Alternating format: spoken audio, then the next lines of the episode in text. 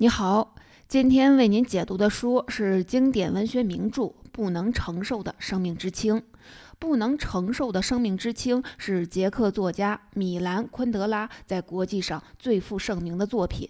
这本书被翻译引进中国以后，也迅速为人所知，一度成为畅销书。在“小资”这个称号流行的年代，昆德拉的书被一本一本地翻译成了中文。手捧一本他的书，被视为时髦的象征。不过，坦白地说，昆德拉不是那种以讲故事见长的作家，阅读他的作品具有相当大的难度。他的流行也许和书名有着直接的关系。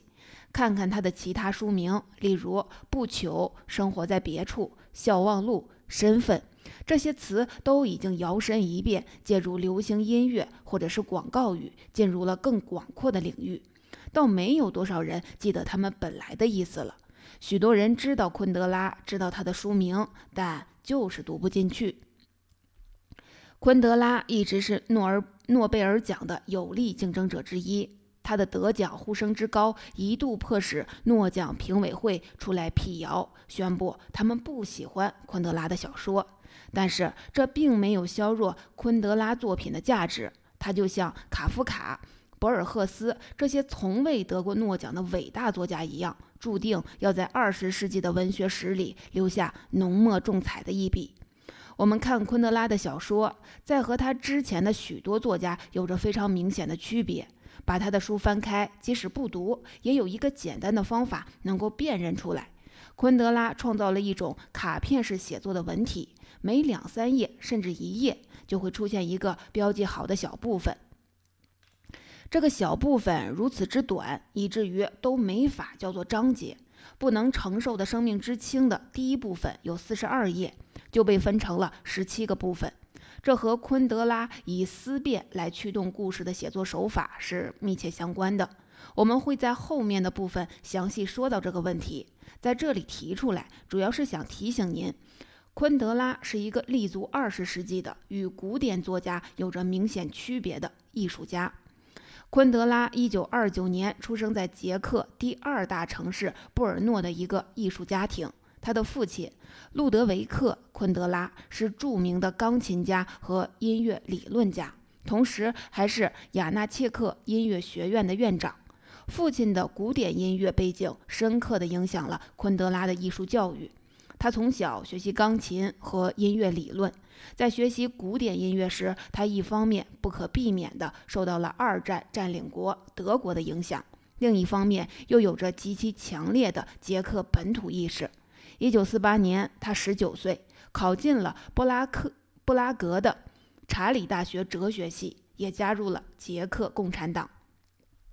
毕业后，当了一名大学老师。他广泛的阅读文学和电影理论，开始写诗。我们看他的创作轨迹是沿着诗人、剧作家、短篇小说家到长篇小说家的脉络发展的。一九六七年，他的首部长篇小说《玩笑》出版，让他获得了世界性的声誉。不能承受的生命之轻是他的第六本长篇小说，写于一九八四年。从今天回头来看，这应该是他创作全盛时期的作品，也是他在冷战时代创作的最后一部小说。一九七五年以后，昆德拉移民到法国，至今仍用法语创作。如今他已经八十九岁高龄了。就在《玩笑》取得了巨大成功之后的一年，捷克共产党总书记杜布切克发起了一场改革。提出建设带有人性面孔的社会主义，在政治、经济等多方面全面放开管制。这场自上而下的改革获得了捷克人民的热烈拥护，历史上又称“布拉格之春”。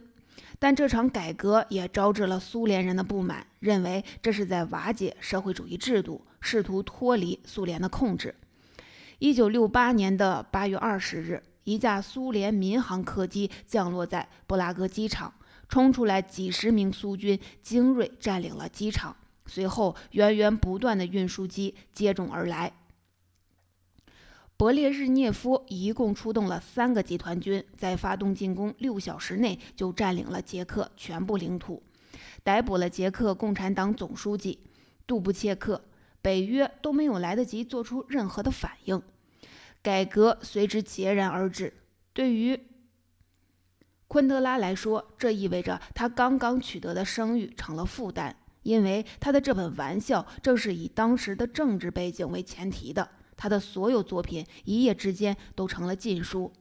他哀叹道：“西方文明在暴力面前终结了，这是一场伟大的告别。”但事实上，在整个欧洲的舞台上，这次军事行动不像他说的那样有那么沉重的意味。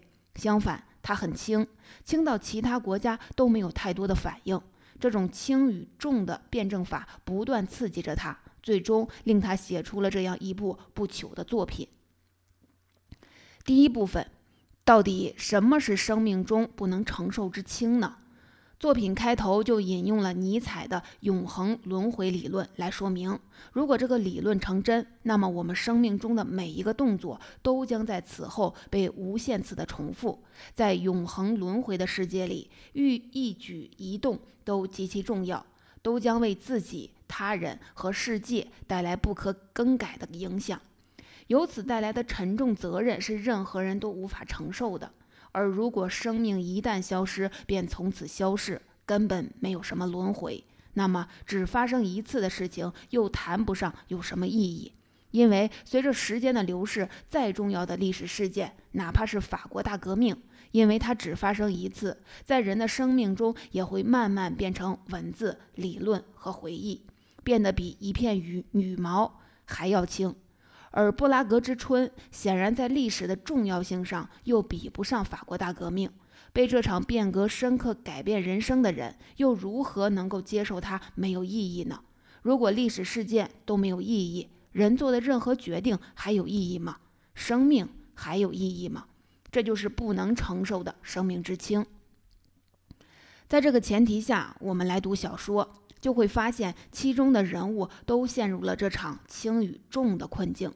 小说的主要人物有四个：外科医生托马斯，他的妻子特蕾莎，托马斯的情人萨比娜，以及萨比娜的另外一个情人弗朗茨。和昆德拉熟悉的古典音乐题材四重奏一样，这四个主人公依照人生的轻重程度，分别扮演了一个声部。在这里，我们可以预告一下。最轻的是萨比娜，接下来依次是托马斯、特蕾莎和弗朗茨。托马斯是一个技艺精湛的外科医生，生活风流，有许多情妇。对这样一个唐璜般的人来说，爱情和婚姻是沉重的，因为他们意味着日常性的轮回。一旦他爱上了某一个女人，每天早上都要在同一个身体旁边醒来，他无法接受这一点。但是特蕾莎的出现剧烈地改变了他的观念。特蕾莎本来是一个小城镇上的女招待，和托马斯有过一面之缘。她厌恶自己生长的庸俗环境，渴望一种有尊严的文化生活。于是她抛下一切，来到了布拉格，找那个和她基本素不相识的托马斯。对于特蕾莎来说，托马斯就像是唯一有光的那扇门。在人生的一切方面，他和托马斯都是不对等的，而他的无助和冒险的勇气引发了托马斯心中的怜悯。他觉得特蕾莎就像是圣经中顺着河飘过来的篮子里的婴儿，他不得不向他伸出手来。这个比喻定义了他们之间的关系。在很长一段时间里，特蕾莎都依附着他，而托马斯则为此纠结不已。他们同居以后，特蕾莎陷入了新的痛苦，因为托马斯难以保持忠诚，依然和以前那些情妇保持联系。托马斯难以理解特蕾莎的嫉妒，因为他认定自己的爱情和性是两回事儿。只要他的内心忠于特蕾莎，一次外遇就和一场足球赛一样普通。但是特蕾莎的痛苦深深地拴住了他。使他陷入了心里的怪怪圈儿。他刚出门去见情妇，马上就因为内疚感而失去了欲望。可是，一天没见情人，他又会急着打电话约会。他的这种尴尬处境在萨比娜的床上以笨拙的方式暴露了。他不断地看手表，只求草率的完事儿。事后，他在穿衣服的时候发现找不到袜子了。一顿寻找后，萨比娜提议借给他一只女用的袜子。这就是萨比娜惩罚他心不在焉的方式。萨比娜是一个画家，在整个作品中，她是最为轻盈的人物。她与托马斯一样，从不为家庭所苦，在人生态度上也从来没有什么形而上学的苦恼。托马斯要求他为特蕾莎找一份工作，他马上就办成了。后来，特蕾莎成了摄影师，也多亏了他。苏联军队入侵后，他几乎毫不迟疑地离开了布拉格，到了瑞士。如果托马斯没有和特蕾莎结婚，没有养一条叫卡列宁的狗，他应该也会离开。瑞士有一所医院邀请他去那里工作，但是他担心特蕾莎语言不通，无法适应那里，便拒绝了这个邀请。在小说中，这场占领虽然被认定是极其重大的历史事件，昆德拉却从未着力从正面去描写它。相反，他认识到这场占领一开始的暧昧之处。占领后三天，他在街上被苏联士兵拦住了搜查。搜查结束后，军官用俄语问他：“您感觉怎么样？您有什么感想？”他发现那个军官并不盛气凌人，相反还很友好。军官说：“这一切都是一个大大的误会，但这会解决的。您应该知道，我们是爱捷克人的，我们爱你们。”在这短暂的暧昧期里，特蕾莎和其他捷克人一样，参加了反抗占领者的游行。这与其说是游行，不如说是带着仇恨的狂欢。大街上贴满了讽刺挖苦苏联人的大字报。小伙子骑着摩托车，挥舞着捷克国旗；姑娘们则穿着短的不可思议的迷你裙，与路人接吻，来刺激苏联大兵的性欲。在当时的语境里，苏联军队是笨重的、愚蠢的、不知所措的，而捷克人则维持着一直以来的形象：聪明、灵巧、充满幽默感。这段空白期为摄影师特蕾莎提供了绝好的素材。对他个人来说，这甚至是人生中最灿烂的时期。他拍下了数百卷胶卷的照片，这些照片出现在国外各类报纸上。如果不是这次占领，他甚至都没有机会认识到自己的才华。但是，最终笨重在灵巧面前显示出无法抵挡的力量。很快，杜布切克被迫在电台讲话道歉。布拉格之春迅速夭折，事情一旦定性，狂欢也就结束了。托马斯在特蕾莎的要求下接受了那份瑞士的工作。不过，特蕾莎要离开也是因为托马斯在布拉格的情人太多，他想要换个环境。结果到了苏黎世以后，托马斯又和萨比娜开始约会了。我们看到特蕾莎在他们的婚姻关系中总处在低处，她像重力一样牵扯着。托马斯的欲望让托马斯的生命不至于那么虚无，但是他发现生活根本没有什么变化，于是又不辞而别，回到了故乡。他的离开让托马斯感受到了短暂的生命之轻，一开始是美好而温馨的，可是很快他觉得自己对特蕾莎的同情心沉重的无法承受，他又不得不回到了他们在布拉格的家。当然，可以预见到的是，他根本体会不到什么重逢的喜悦。他自己带上了责任的枷锁，同情心也消失了，感受到的只有胃疼和绝望。他们的爱情故事就这样在互相折磨和需要中延续下去。第二部分，萨比娜到了瑞士以后，有了一个新的情人弗朗茨。弗朗茨是一个学者。在事业上很成功，但是他不满足于在学院里当一个纸上谈兵的知识分子，觉得真正的现实在外面的什么地方。萨比娜对他不太满意，因为相比于托马斯和弗朗茨的沟通成本太高了，他不愿意和他费太多的口舌。不管是在性上还是在审美上，他们都有许多的矛盾。萨比娜喜欢扮演消极被动的角色。但是和托马斯相比，弗朗茨虽然比较强壮，却没有什么支配欲。相反，他认为爱情就是主动放弃力量。相比于生命中的冲动，弗朗茨更喜欢给一切赋予意义。例如，他对萨比娜产生了爱情，是因为他有强烈的对冒险与浪漫的渴望。他觉得人生应当轰轰烈烈，直面死亡的威胁。而萨比娜恰好来自一个经历战乱的国家。这种磨难使得她格外的美丽。可是，在萨比娜看来，那些只是危险和丑陋的现实。萨比娜和弗朗茨的关系比较松散，但弗朗茨很喜欢给自己加戏，仿佛没有内疚感和沉重的责任就活不下去。他主动向家里的妻子承认了婚外情，希望讨好萨比娜。但是萨比娜想，这样一来，他就成了一个他根本毫不在乎的女人的情敌。他也根本不想和弗朗茨结婚，于是就在一夜之间离开了日内瓦，搬到了巴黎。就像前一对关系中的托马斯一样，在和弗朗茨的关系中，萨比娜代表轻的那一方。事实上，他比托马斯更加极端，他从不承担任何责任。萨比娜的人生就是不断的离开与背叛。在萨比娜看来，美就是被背弃的世界。所有人都喜欢的东西不可能是好的。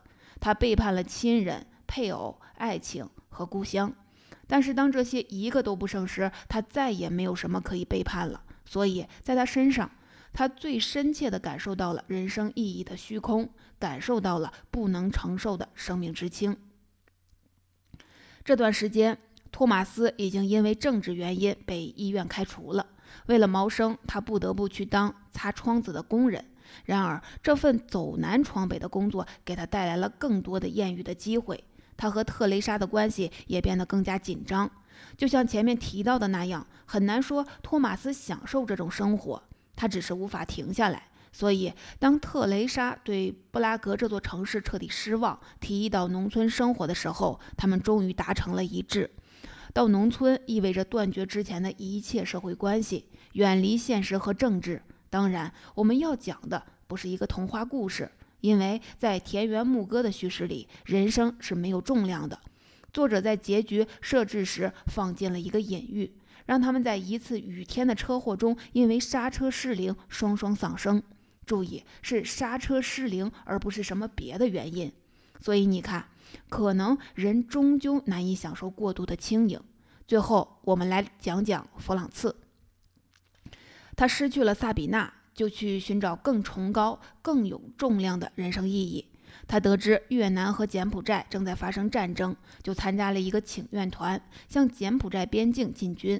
这个请愿团里包括医生、知识分子、记者，甚至明星，他们都是怀着类似的心情来参加的。但是，就在这片东南亚的土地上，一群白人却因为语言和其他不一致的看法闹得混乱不堪。人们陶醉于自己的勇气，为自己赋予光环，边走边拍照。为了获得理想的拍照距离，一个摄影师离开大陆往后退，往后退，踩到了地雷。这次游行当然以失败告终，因为无法，无论越南还是柬埔寨。根本就不关心这些白人以何种方式在这里感动自己。弗朗茨失望地离开了，但是在曼谷，他遭到了强盗的打劫，在搏斗中失去了性命。我们看到他本来是抱着非常有重量的目标来到这里的，最终却死于轻于鸿毛。在这个四重奏组合里，最终活下来的只有萨比娜。他陷入了无根的漂泊。我们最后一次读到他的去处是在美国，这可能是一个东欧知识分子最有可能的流亡去处吧。这就是全部的故事。昆德拉并没有像我们熟悉的传统作家那样以线性的方式讲述故事，他似乎根本不屑这么做。在第一百四十五页，也就是这本书还没有进行到一半的地方，他已经预告了托马斯和特蕾莎的死亡，并且将他们的死因说得清清楚楚。他之所以敢这么干，是因为对书的结构和思想内容有足够的自信。就像我们之前提到的，这四个人物是一个四重奏组合，像贝多芬或者海顿的一些四重奏作品一样。整本书分成七章，对应四重奏的。七个乐章，虽然他们各自的人生故事就像曲子里的声部，但作为艺术的曲子却是声部的集合，因此没有一个真正的主角，四个人都是主角。统御这首曲子让它进行下去的是一个最最基础的主题动机——媚俗，这也是昆德拉文学思想中最著名的概念。不能承受的生命之轻的内核不是什么爱情故事，而是媚俗。一九八八年，由丹尼尔·戴·刘易斯和朱丽叶·比诺士主演的同名电影在美国上映。说老实话，电影的制作水平很不错，演员也非常棒，但最后无论在文学界还是电影界都反响一般。就像电影的中文名《布拉格之恋》透露的信息那样，这部小说被改编成了一个爱情故事，真正的核心信息媚俗在改编中流失了。据说昆德拉看完电影以后非常生气，声称电影和他的书根本没有关系。从那以后，他拒绝了一切想要购买他作品电影改编权的请求。第三部分，那么究竟什么是媚俗呢？书中举了一个例子：一个美国参议员看着孩子在草坪上奔跑，以一种做梦般的神态对萨比娜说：“看看他们，这就是幸福。”在昆德拉看来，这就是媚俗。因为孩子的奔跑和幸福之间没有必然联系，也可能孩子们的奔跑只是为了追到另一个孩子，好打他一顿。参议员之所以这么说，只是凭借他自己的感觉，是某种既定的煽情套路将这两者联系在了一起。煽情导致媚俗，盲目的感情战胜了理智，媚俗就会发生。参议员可预见的下一个反应是，他将会被自己感动。因为他居然能够发现生活中这点滴之美，并加以珍惜，这就是典型的媚俗反应。在昆德拉这里，媚俗的特征是平庸，并且动辄诉诸于感情。人们的心对于特定的情境已经产生了如同机器反射般被设定好的反应。高尚的情感会以广为人知的方式高尚，卑劣会以广为人知的方式卑劣，而风景也会以广为。人知的方式令人愉悦，这种稳固的、不变的、明确的关系，就是媚俗发生的机制。不出所料，当这个机制起作用以后，人们的内心会唤起相应的情感。那么，我们要想，是谁造成了这一切？难道高尚和卑劣是那么容易辨认的吗？自然界无法预料的风景，不会在我们内心呼唤更加复杂、难以用语言表述的情感吗？昆德拉谴责媚俗的是思维的懒惰，而思维的懒惰就会去寻找那些确定无疑的意义，好给自己的人生增加重量。我们在小说中看到最典型的媚俗人物就是弗朗茨，应该说他是一个不合格的知识分子，因为他不但自我贬低知识分子的身份，也不独立思考，他只会去寻求那些确定的意义。借助这些意义来让自己获得崇高的感觉，达到自我感动和催眠的效果。媚俗就像是这个世界戴上了美丽的面具。托马斯和特蕾莎从未停止对祖国和自己内心的思考，不屈从于已有的媚俗解释，所以在现实中处处碰壁。托马斯丢掉了医生的工作，而特蕾莎拍的照片一旦过了西方新闻界对于布拉格之春的关注期，就变得一文不值。他作为摄影师的职业生涯也宣告终结。他们搬到农村，也是对于媚俗的逃离，而萨比娜的逃离就更加彻底。他不断的背叛，是不愿意在别人设定好的固定的意义连接中停留。他不屈的性格和不断探求艺术真理的欲望，驱使他不断走向少有人涉猎的领域，成了一个真正的艺术家。当然，代价也是明显的，他越来越脱离了这个世界，陪伴他的只有生命中无法承受之轻。昆德拉的这部小说背离了传统的线性叙事逻辑，也插入了大量的哲学思考，这使得它并不容易读。这极有可能是昆德拉有意为之，他以这种方式对读者提出挑战，因为在他看来，一部意义确定的、旨在唤起读者阅读时的快乐和感动的小说，也是媚俗的。在这个意义上，不能承受的生命之轻是一部后现代小说。昆德拉说：“通过精细的描写，证明小说中的人物存在是没有意义的，因为现代的任何读者不需要经过什么思考，也都能明白小说里的人物是虚构的。因此，他笔下的人物比较抽象和扁平。相对于描写他们的外貌、衣着和动作，昆德拉更在意的是构建他们的想法。这四个人物或多或少都具有知识分子属性。”除了他们的爱情和欲望，他们的思辨过程也推动了小说的情节发展，而且他们的爱情和欲望也是难以和思辨分开的。昆德拉是运用辩证法的大师，在他的笔下，一件事情从来都不是看起来那么简单。他热衷于揭开事物的另外一面，展示他们不同于直观印象的复杂性。他甚至宣称，复杂性才是小说的灵魂。从某种程度上说，昆德拉是那种上帝一般的作者。他写作的任务就是昭示和揭露表象之下隐藏的内容，但这种内容不是什么确定性的真理，更可能是生而为人的荒谬和社会秩序的结构性矛盾。读完了以后，人们很难说会得到什么解答问题的快感，相反，也许会发现更多的问题。昆德拉的写作常常帮助我们从反面来看一个问题，他的很多句子都等待着在叙述完毕之后反戈一击。他在说出“但是”这个词的时候非常迷人。举一个例子，他是这么描述眩晕的：一个不断要求出人头地的人，应该料到总有一天会感到发晕。发晕是怎么回事？是害怕摔下去？但是站在有结实的护栏的平台，我们怎么还发晕呢？发晕并非害怕摔下来，而是另一回事儿，是我们身下那片空虚里发出的声音。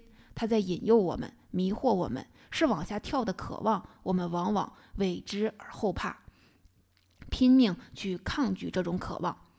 又比如萨比娜在看到公墓时候的感想：萨比娜不明白为什么王者会想让那些仿制的宫殿压在自己的头上。这座公墓就是个石化的名利场，公墓里的众生根本没在死后变得清醒起来，反倒比生前更为痴癫。他们在名牌上夸耀着自己的显赫。这儿安息的不是父亲、兄弟、儿子，或者是祖母，而是名流、政要和头衔及荣誉加身的人物。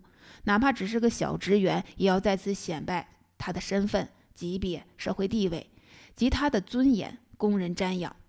在这两段文字里，我们可以发现昆德拉是如何颠覆我们熟悉的概念，并且从反面提出新问题的。从此以后，我们对于这些事物的认识不一定变得更正确。却肯定变得更复杂了，因为我们达到了更深的意义层面。同样，在阅读了全书之后，人们也就会发现媚俗在生活中几乎不可避免的存在。在昆德拉的小说观念里，小说首先是认识世界的工具，而不是给读者提供快乐和感情的共鸣的娱乐品。指引他完成整个过程的是启蒙运动留下的宝贵遗产——理性。在他看来，理性应当凌驾于感情之上，因为感情是危险和天真的，一不小心就会滑向媚俗。昆德拉有句广为流传的名言：“人类一思考，上帝就发笑。”这话实际上是一句古老的犹太谚语，它的意思并不是说人类没有思考的必要，而是说人类的思考不可能穷尽。人在思考，却不可能抓住真理。如果人听不见上帝的笑声，认为生活中的一切都有清晰的真理，一切事物都导向某种确定的感情，那么也许就会听到来自昆德拉的笑声了。总结，最后我们再来回顾一下这本书里的知识要点。第一，不能承受的生命之轻是昆德拉最著名的作品，但也是非常难以理解的一部作品。它区别于传统小说的线性叙事。创造了四个主人公，全书的结构类似古典音乐中的四重奏。第二，不能承受的生命之轻的背景是捷克的布拉格之春事件，但是昆德拉对于描写战争并没有什么兴趣，他注重的是重大历史变故下的个人命运。这种命运通常和人物对于世界的理解与思考联系在了一起。第三，轻与重是人生意义中最本质性的矛盾。昆德拉怀疑沉重的宏大的思想，但是当人物不断的躲避确定的意义，追求人生的清零，又会逃无可逃的陷入空虚，这就是不能承受的生命之轻。第四，昆德拉认为媚俗的特征是平庸，并且动辄诉诸于感情。媚俗的背后是某种容易被大多数人未经思考就接受的感情套路。对于媚俗的武器是理性。只有独立思考，才能保持清醒。第五，在昆德拉笔下，一件事情从来都不是看起来那么简单。他热衷于揭开事物的另外一面，展示它们不同于直观印象的复杂性。通过阅读小说我们对于这些事物的认识不一定变得正确却肯定会变得更复杂因为我们达到了更深的意义层面。